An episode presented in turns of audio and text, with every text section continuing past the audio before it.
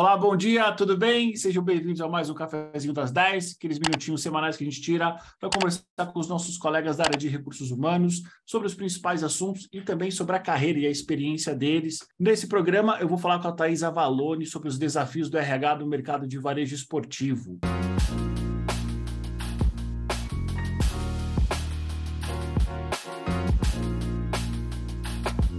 Para você que não está me vendo, meu nome é Eduardo Saig, eu sou um homem branco, tenho mais ou menos 1,90m, estou sentado, uso barba, uso óculos, estou com um fone grande nas orelhas e atrás de mim tem uma grande estante com livros que na maioria deles eu ainda não li. A minha convidada é a Thaís. Thaís, bom dia, como é que você está? Bom dia, Edu, estou bem, você, obrigada pela oportunidade. Bom, vou te imitar aqui então, para quem não tá, só está me escutando e não está me vendo, sou uma mulher, estou arrumadinha hoje aqui para participar desse café com Edu. Estou vestindo uma blusa branca, regata. Atrás de mim tem alguns quadros, um relógio decorativo que provavelmente está sem pilha.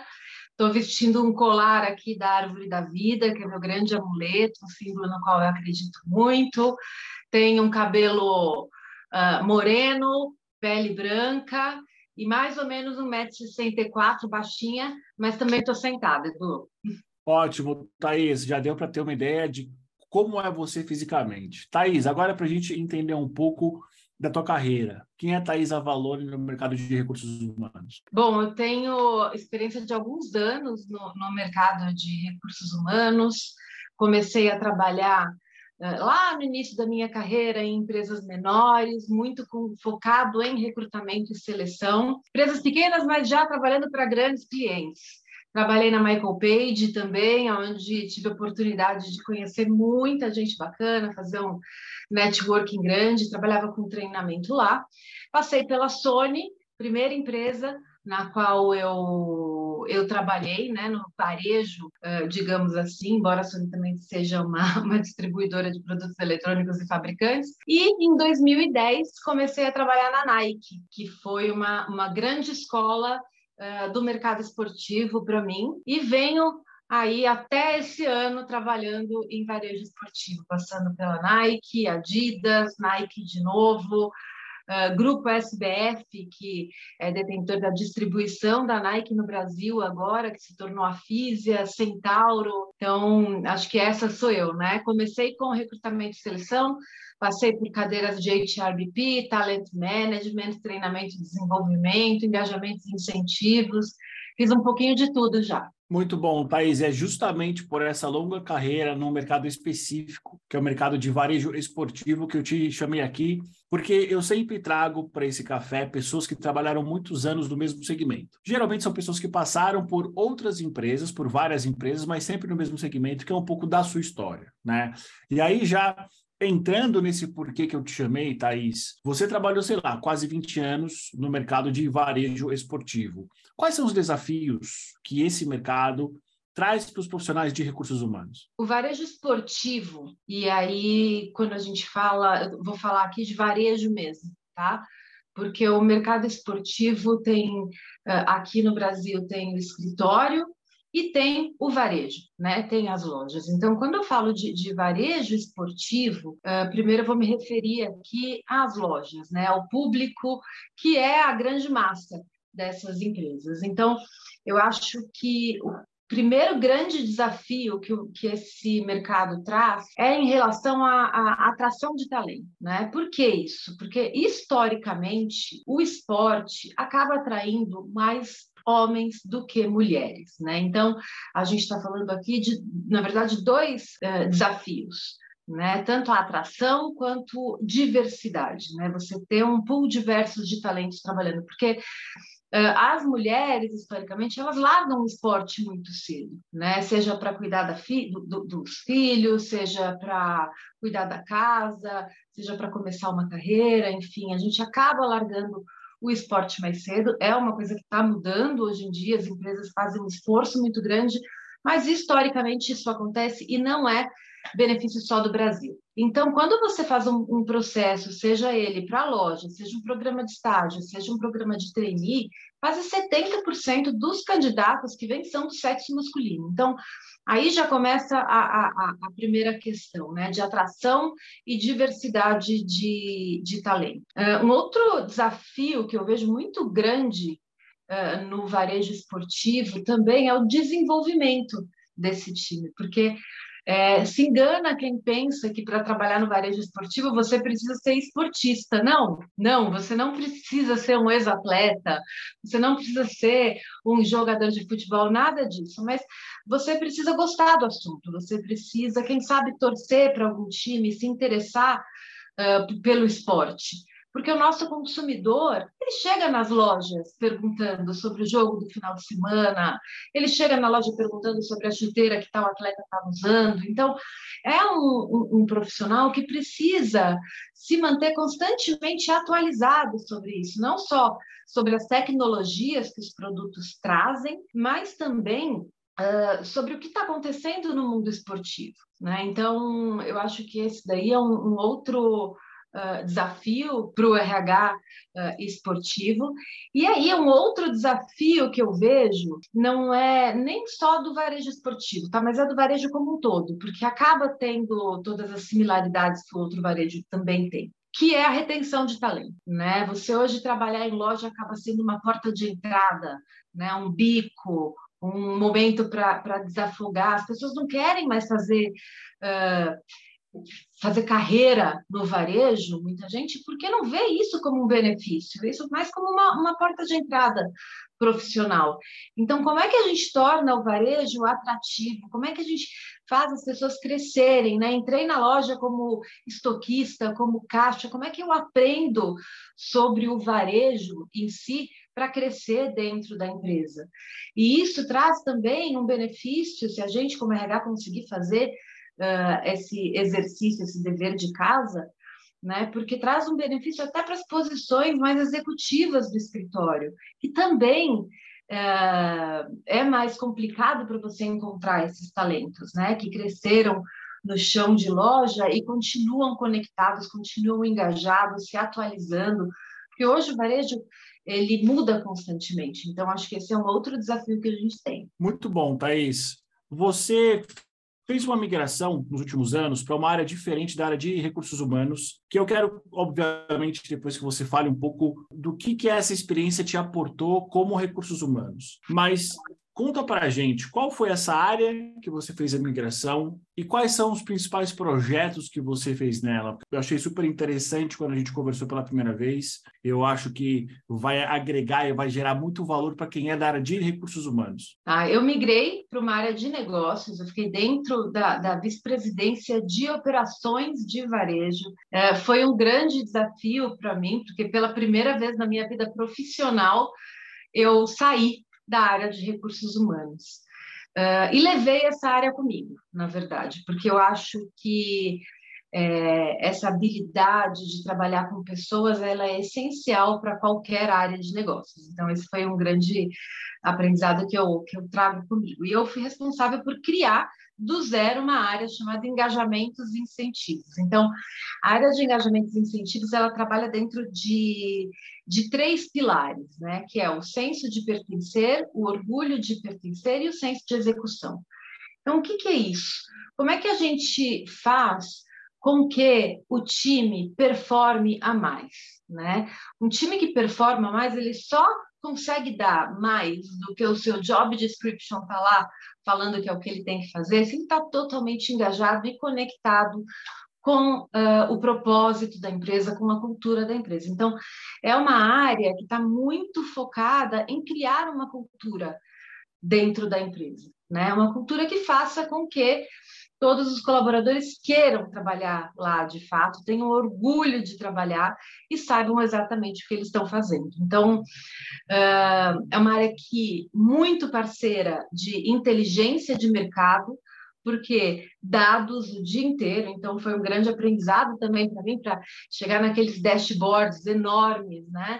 E analisar como é que a empresa está performando como é que cada regional, né? O Brasil é muito grande, então como é que cada regional está performando, quais são os dados que a gente precisa aprofundar, dentro desses dados, quais são as soluções de engajamento que a gente traz. Então, não, não era uma área que, que, que, que mexe na remuneração, que altera alguma remuneração uh, financeira né, dos colaboradores, mas que sim atua muito fortemente numa remuneração emocional, né, que cria esse elo, que cria essa conexão entre o colaborador e a empresa. Então, a gente criou vários programas, eram competições saudáveis, né? são competições saudáveis entre os colaboradores, para no final das contas realmente atingir a meta da empresa. É né? uma área muito ligada aí ao desempenho. Então, como é que a gente faz? Coloca aquela cerejinha no bolo, né? Para que tenha aquele algo a mais. Thaís, e qual foi o seu principal projeto nessa área? Ah, nessa área, eh, eu acho que o principal projeto, o principal legado que ficou foi a forma como a gente se comunicava com o time de loja, né? Então, nós criamos um portal dentro uh, do, do, do, de um site da empresa, uh, aonde a gente contava histórias dos colaboradores, porque Muitas vezes a gente visita a loja, visita o varejo, tem histórias incríveis, né? Como é que a gente faz com que isso seja ouvido, com que isso seja compartilhado com todo mundo? Como é que a gente faz com que também do outro lado, né, o que acontece no escritório, no headquarter, seja cascateado para todo o time. Então, eu acho que esse foi o principal projeto que aconteceu dentro de pilares de esporte, de diversidade e inclusão, de atualizações, até de celebridade. Então, quem são as pessoas das lojas que tocam algum instrumento? Enfim, o que está acontecendo lá que está fazendo a diferença? E por que, que isso foi um grande projeto? Porque foi tão absorvido pelo time, o time era tão carente é, para receber essas informações e também para contar tudo que acontecia nas lojas deles, nas vidas dele, que criou-se vários outros mini sites dentro desse, né, que colavam. Então, eu costumava falar que a área de, de engajamento, ela é como se fosse quando você vai no médico, quando você vai no pronto-socorro, e a enfermeira cria, coloca o acesso, né, na veia, e aí qualquer outro remédio pode entrar. Então, a área de engajamento ela é esse acesso, né? É o que cria essa conexão para que a empresa toda pode usar esse canal de comunicação, esse canal que já tem essa conexão com o time de loja. Excelente, Thaís. E o que, que essa sua experiência aportou de valor no seu perfil como profissional de RH? Eu acho que o profissional de RH, aliás, não só de RH, mas qualquer profissional que trabalha para uma empresa, tá? Mas aqui a gente vai falar do profissional de RH. Ele tem que ser de fato um parceiro de negócio, independente se ele atua como business partner ou não. Ou seja, eu tenho que visitar uh, a ponta, eu tenho que saber o que está acontecendo. Não adianta eu criar produtos uh, para um público que está pulverizado no Brasil, trabalhando para minha marca, se eu não os conheço, se eu não conheço a realidade deles. Então, a gente tem sim que sair do escritório, tem que visitar o varejo ou a fábrica, depende do que você trabalha, mas a gente tem que ir lá e tem que perguntar, né? O que, que está acontecendo aqui? Qual que é a tua realidade? Me conta como é que um produto X está sendo recebido, porque se o RH fica dependente só de uma pesquisa de clima anual, o varejo tem uma rotatividade muito grande. Quando você termina de analisar os indicadores para partir para o plano de ação, aquele público já não é mais o mesmo. E é aquele público que respondeu à pesquisa. Então, a pesquisa é uma fotografia. Então, todo mundo precisa estar tá lá, né? Seja uma área de engenharia, seja uma área de recursos humanos, a área comercial, precisa estar tá lá visitando as lojas. E outra coisa que, que, que faz muita diferença é o RH ter dados. Né? Hoje, uh, o que não se mede não se gerencia. Então, como é que eu consigo ter esses dados? Então, dados demográficos é super importante para a gente conseguir olhar como é que está a diversidade e inclusão, dados de absenteísmo, eles trazem uma questão muito forte para você entender como é que está a saúde do, do seu público, se tem alguma questão de segurança que você precisa trabalhar, dados é, que a gente fala tanto, né, de desempenho, eles nos ajudam a entender se tem algum treinamento, algum gap que precisa ser colocado em determinada região. Então, a gente conseguir brincar com esses dados é fundamental. Então, o RH ele precisa realmente manter essa base de dados e ter uma base de dados emocionais, de desempenho, dados financeiros, que a gente consiga cruzar todas as informações. Geralmente, cada informação está em um canto e a gente não cruza para ter isso. Então, quando. E, e, eu acho que esse foi um grande diferencial de estar, de estar dentro de uma área de operações, né? ter acesso a esse outro tipo de informação e não só os dados que a gente, como RH, está acostumado. Tem que cruzar essas informações para ter uma boa análise e aí sim partir para a ação. Excelente, Thaís. E como você enxerga que vai ser o futuro do RH no mercado de varejo? Edu, eu acho que essa última pergunta resume bastante a conversa que a gente teve até aqui. Né? O RH, no futuro do RH do varejo esportivo ou do varejo como um todo, o RH ele precisa encontrar formas de atrair e reter os talentos, precisa diminuir esse turnover que existe uh, no varejo. Então, como é que faz isso? Com dados. Estar presente né, e ter dados. Eu acho que isso é o que, que, que vai trazer realmente o, o futuro para o RH do varejo. Excelente, Thaís. Uma curiosidade, você consegue trazer para a gente algumas ações de como o RH pode, de fato, reter esses talentos? Alguma coisa que você já fez? Alguma coisa que talvez fuja do comum? Olha, no varejo as pessoas costumam mudar né, de emprego por um valor financeiro muito pequeno até né? Você sai de uma loja e vai para a loja do lado porque ela te ofereceu um, um valor uh, a mais. E eu acho que quando você cria uma conexão do funcionário, né? do colaborador com a marca com a qual ele está trabalhando, ele deixa de fazer isso. Quando ele vê perspectiva, né? quando ele quer fazer a mudança, quando ele tem uma liderança que, que traz, que demonstra para ele que é possível ele crescer lá dentro, né? Ele acaba não trocando seis por meia dúzia. Eu, graças a Deus, tive a oportunidade de trabalhar em empresas que, que levam isso muito a sério. Então, eu já vi inúmeras vezes um colaborador sair ir para a loja, para a marca do lado, e depois querer voltar porque a liderança não era preparada, porque não era uma liderança acolhedora. Produto na prateleira é o mesmo, você pode ir na loja X, na loja Y, está lá o produto, é o mesmo. O que faz a diferença é quem está te atendendo. E quem está te atendendo tem que estar feliz no trabalho, tem que estar engajado no trabalho. Colaborador feliz é igual cliente satisfeito. Não tem, é, é, é uma fórmula de engajamento muito simples. E como é que a gente faz isso? Treinando, compartilhando informações sobre a empresa, compartilhando sucessos, celebrando as conquistas. Então, acho que é preparar a liderança para compartilhar informações. Hoje, hoje o consumidor ele escolhe, ele vai na internet, ele escolhe o que, aonde, como ele quer comprar. Então o time de loja estando preparado para esse consumidor, o time de loja é o espelho do consumidor. Então time engajado, consumidor engajado, todo mundo feliz. Eu acho que essa é, a, é a, o grande diferencial. Excelente, Thaís. Muito obrigada pelo seu tempo, por você ter compartilhado com a gente um pouco da tua experiência de mais de 20 anos no do mercado de varejo esportivo. Você quer comentar com algo? Você quer falar alguma coisa que eu não te perguntei? Eu acho que, é, obviamente, minha experiência é no, no, no varejo esportivo. Gostaria de, de entender aí, se o pessoal puder deixar no, nos comentários de outros segmentos, né? Qual que é o desafio de outros segmentos? A gente falou aqui do, do esporte, de atração de talentos, de diversidade. Imagino, por exemplo, que o mercado de beauty deve ser completamente diferente, né, Edu? Deve ser Sim. o oposto disso tudo. Então, acho que se a gente puder continuar continuar trocando essa informação aqui nos comentários vai ajudar muito. Com certeza. Talvez, Thaís, a minha última pergunta realmente. Existe algum tipo de curso, algum tipo de conhecimento específico que um profissional de recursos humanos precisa ter para trabalhar no varejo? E talvez a segunda parte dessa pergunta.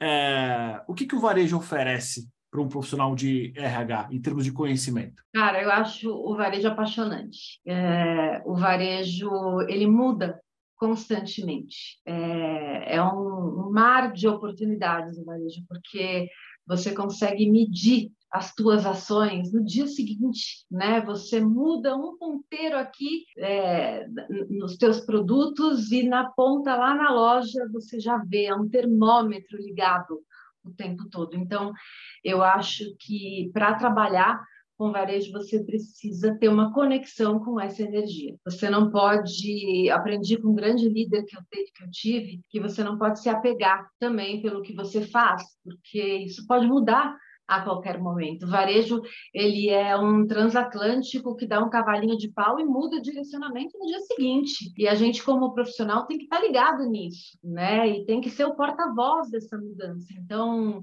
eu acho que quem quer trabalhar com varejo tem que ter um perfil dinâmico para entender esses momentos, né? Tem que Lógico, a gente sempre fala, né? Ah, RH gostar de pessoas. Não, mas tem que gostar de números, porque é, é, varejo são números. Você tem que entender das métricas do, do varejo, você tem que falar a mesma língua. Então, é, tem que ter esse lado também analítico bem, bem acurado para conseguir ler o resultado do que você está se propondo a fazer. Então, eu acho que esse é o perfil do, do profissional de RH de varejo. E precisa ter algum curso específico ou só muita vontade? Eu sou o tipo de pessoa que eu acho que curso específico, se você quer uma carreira extremamente específica que precisa daquele curso. Então, se você quer ser um engenheiro, quer construir um prédio, aí você precisa de um curso específico. Você quer ser um médico, aí você precisa porque skills a gente aprende. Então, eu não, não vejo necessidade de, de um curso específico. Nunca achei que o RH precisa, ah, você precisa ser psicólogo para trabalhar no RH. Não, eu já vi engenheiros que trabalham no RH e que são magníficos. Então, não acho que tem necessidade de um curso específico, não. Tem a necessidade de aprender. Né, de estar em constante evolução, se atualizar constantemente, tem que ter uma aptidão para ler as pessoas uh, e gostar disso. Então, curso específico não vejo necessidade, não. Mas essa é a minha opinião, né? É Thaís aqui falando. Tá? Eu acho que tudo, tudo, tudo a gente aprende. Excelente, Thaís. Mais uma vez, muito obrigada pelo seu tempo, muito obrigado por você ter compartilhado um pouco da tua visão, um pouco da tua experiência com a gente. É, eu vou deixar no card tanto do YouTube quanto dos podcasts, o link para o teu LinkedIn, para quem quiser se conectar com você, ficar à vontade. Boa, obrigada, Edu. Valeu. Para você que está vendo a gente, para você que está ouvindo, esse foi mais um Cafezinho das 10 e até semana que vem.